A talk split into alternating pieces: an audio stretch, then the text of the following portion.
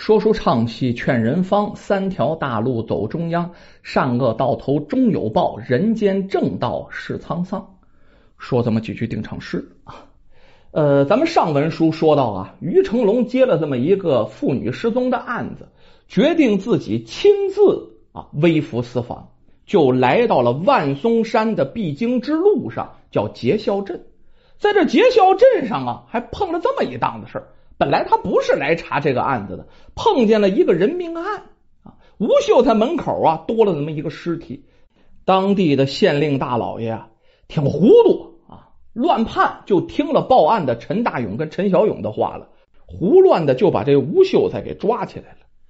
于成龙扮演的是一个中年汉子，就在这人群当中，本来想上去阻止，后来啊脑袋瓜一冷静，先把这一腔子怒火压了一压。没有暴露身份，转身呢来到一个酒肆就坐下了啊，要了点酒菜，给了小二点银子，就打听这陈大勇、陈小勇的家呀住在哪儿。这小二挺惊讶的，打量一番这中年汉子，问呢：“客官呢？你打听这个干什么？”啊，这于成龙就说呀：“我想去拜访他们，有点事儿。”店小二嘛，见着钱了，那就眉开眼笑的啊！哎，客官呢，您何必这么客气啊？这陈家呀，住的不远啊，您往前走啊，走到底儿，往右边这一拐，那有个大院，那就是了啊。小二哥呀，听说他们家昨晚出了人命，是不是？呃，这小二这下怔了一下，有了钱了，话也多了，凑在这中年汉子的耳边，也就是于成龙的耳边啊。听说呀，是陈家女婿被杀了，官府正在追查凶手呢。嗯，呃，这陈家女婿住在哪儿啊？干什么的呀？嗯，好像听说是外来的啊，说要到啊济南去做生意。这位中年汉子又详细了问了其他的情况，这才让小二离开，自己啊就把这酒菜连吃带喝的就吃完了。转身就离开了。咱们话分两头啊，咱们再说陈宅。就在这中年男子离开这小酒馆不久以后，这陈宅大门紧闭，响起了敲门声，咚咚咚咚咚咚咚咚咚咚。敲门的是谁呀？是一个算命先生。这门呢，嘎吱一下，轻轻打开了，开了一道缝哈。有一个人把脑袋探出来了。一看外边是个算命的，上上下下就打量啊，哎，呃呃，你你你找谁呀？今天这不算命啊！哦，在下是找李进忠。一听李进忠这三个字开门的人慌了，哎，这这这他不在这儿，你你你找错了。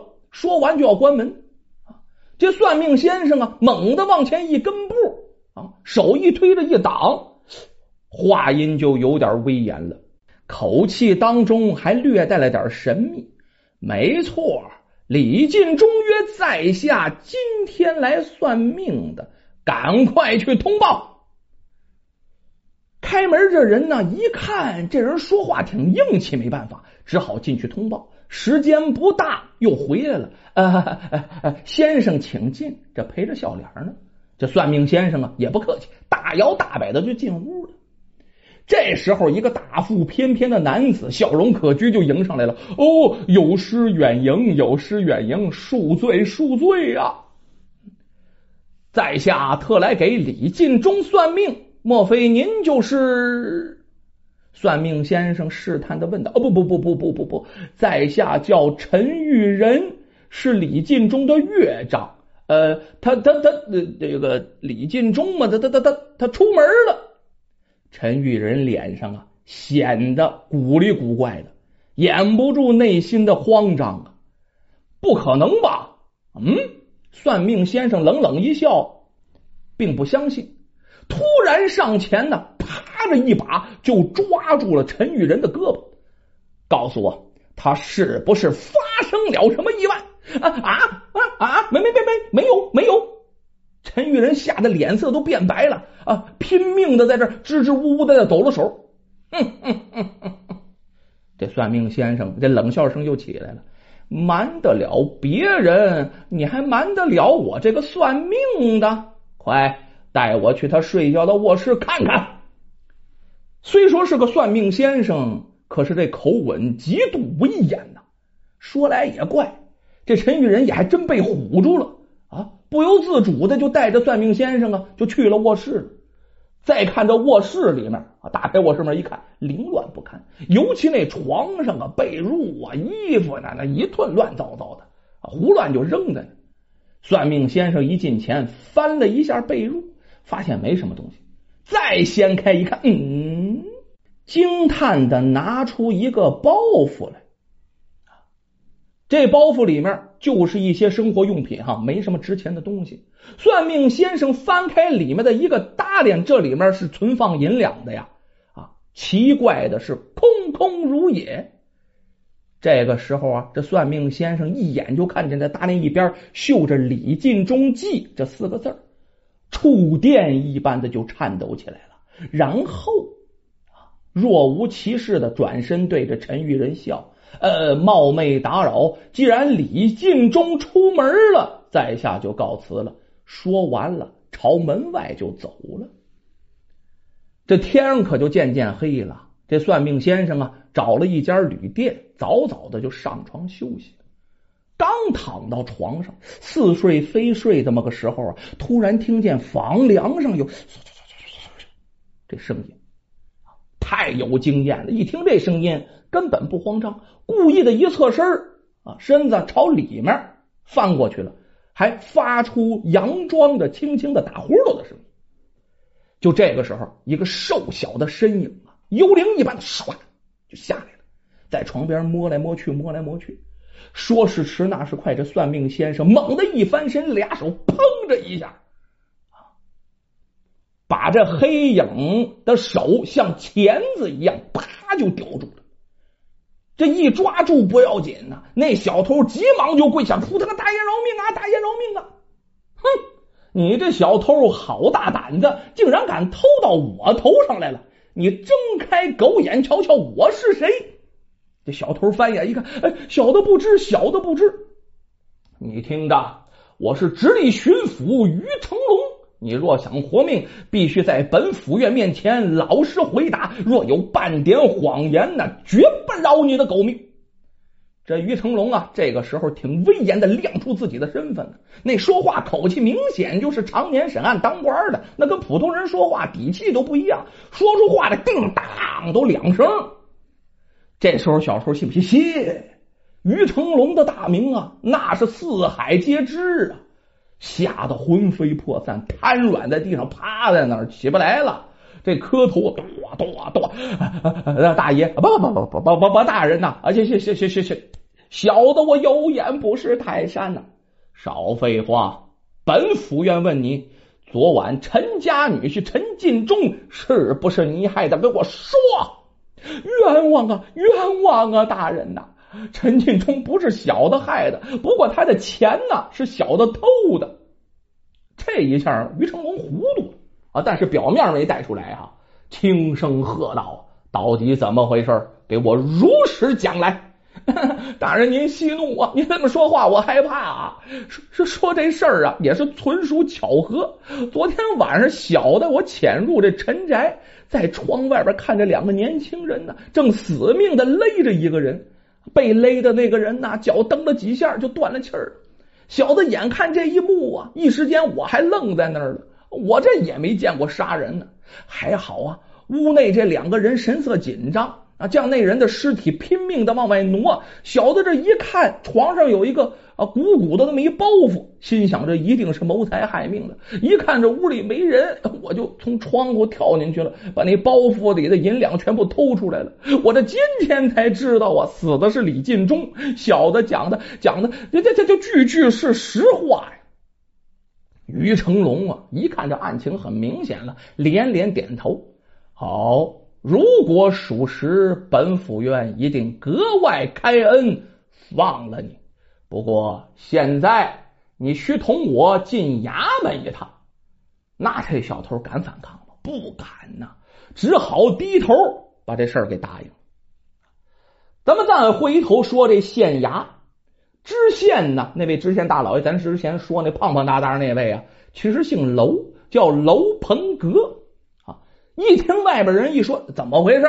巡抚大人驾到！哎呦，吓得呀，一咕噜声从床上就爬起来了，脚上都没穿鞋呀，提带了跑就跑出来了啊！那恭迎巡抚大人大驾。这刚一见面，礼还没施完呢，那头就张嘴了：“娄知县，那李进忠一案审讯的如何呀？凶手到底是谁呀？”这于成龙啊，一想起来上午在吴秀才门口，你看见就这知县神气活现的样子，这心里啊就觉得不舒服啊，这口气当中就格外的严厉。这娄知县脸上变毛变色的，又惊又怕呀。呃呃，这大人也知道此案啊，那李进冲分明是吴三林、吴秀才谋财害命。呃，他不招啊，这卑职只好用大刑了。这厮是终于招了啊！于成龙大惊啊，两个眼睛瞪多老大，狠狠的盯着这位娄知县。你凭什么认为是吴三林所杀？呃，这这这这，呃，吴三林是穷穷穷秀才，这人人人人人穷志志短，混账！于成龙这把彻底火了，人命关天，你就这样判案？本府愿问你，昨天本地下了那么大的雨，这街上泥泞不堪。而那李进忠的尸体鞋底子却只是沾上那么一点点干土。如果尸体不是从别处搬来，这又作何解释？嗯，退一步讲，倘若真是吴三林所为，岂会杀了人扔到自己门口招祸的？你能这么蠢吗？嗯，你给我说。我这于成龙声都有点变了，气的呀。一见这大人真生了气了，楼鹏阁吓得垂手站在旁边，浑身就哆嗦成一个了。这于成龙啊，手一挥，让这底下人呐把这小偷就给带上来了。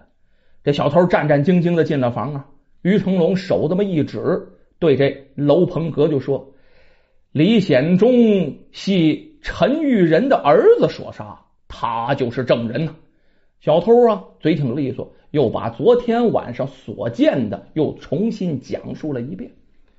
这楼鹏阁楼知县呢，脸上阴一阵阳一阵的，这时候啊，特别的尴尬呀，找个地方都想进去。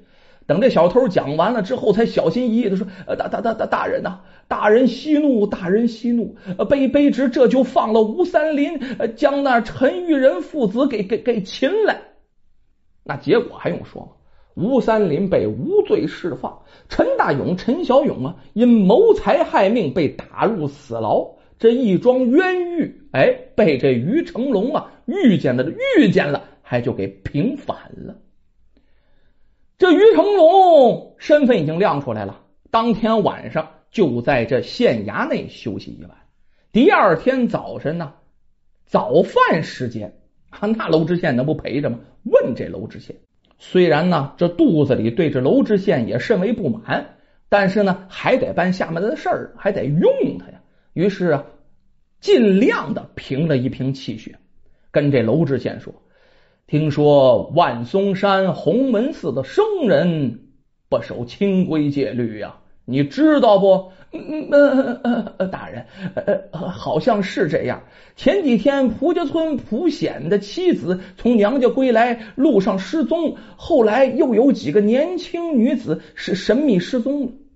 一听到这儿啊，于成龙火了，拿手一拍这桌子，啪就站起来了，桌上的壶碗是乱颤呢，吓得这娄知县呢，机灵灵一声啊。